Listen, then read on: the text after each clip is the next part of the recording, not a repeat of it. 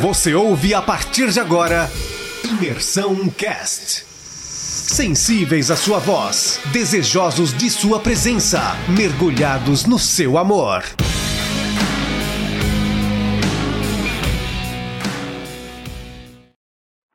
Fala galera, vamos dar continuidade então no nosso devocional. Hoje o capítulo número 12 do livro de Êxodo. Então vou estar lendo com vocês o versículo 51 que diz o seguinte: Naquele mesmo dia o Senhor tirou os israelitas da terra do Egito como um exército.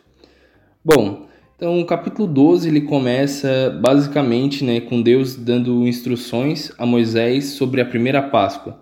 É, o que, que era a primeira Páscoa, como que deveria ser feito, todas as instruções é, de como deveria ser realizado a primeira Páscoa, Deus ele vai dando nessa primeira parte do capítulo para Moisés. É, então Moisés, ele recebendo isso, acho que é no versículo 21, ele vai pegar e chamar todos os líderes do povo de Israel, né? Todos o, os homens ali responsáveis pelo, pelo povo de Israel e passar para ele toda passar para eles toda essa instrução que Deus havia deixado para ele, né?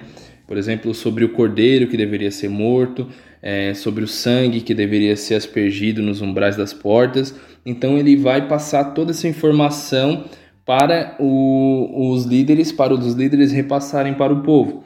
Então é uma coisa bem interessante que a Bíblia relata para gente, eu gosto muito disso, que é bem rico em detalhes, que fala, Deus fala a Moisés que mesmo que quando o povo conquistasse a terra prometida, era para eles continuarem celebrando a Páscoa.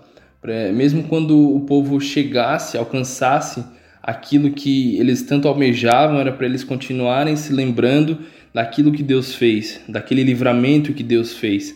E isso é muito interessante porque é, a gente, trazendo um link para hoje, né, para Jesus Cristo, ele sendo nossa Páscoa, sendo aquele aquele cordeiro que foi morto, o sangue dele aspergido na, sobre nossa vida e que nos lavou dos pecados.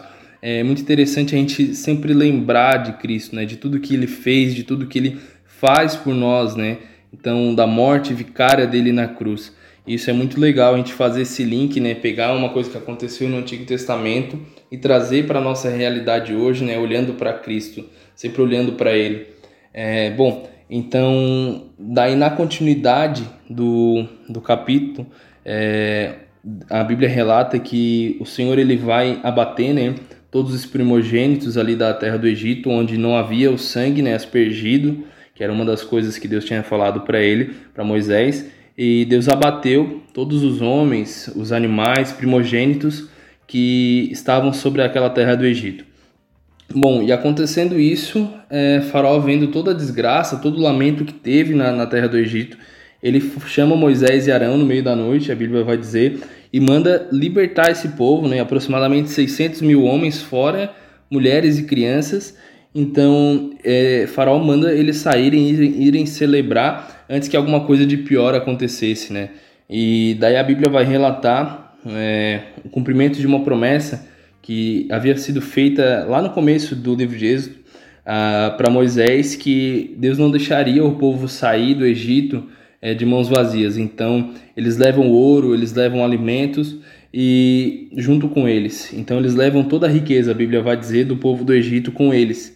E isso é um cumprimento de uma promessa que Deus tinha feito lá no começo, né, do, do, do livro de Êxodo a Moisés.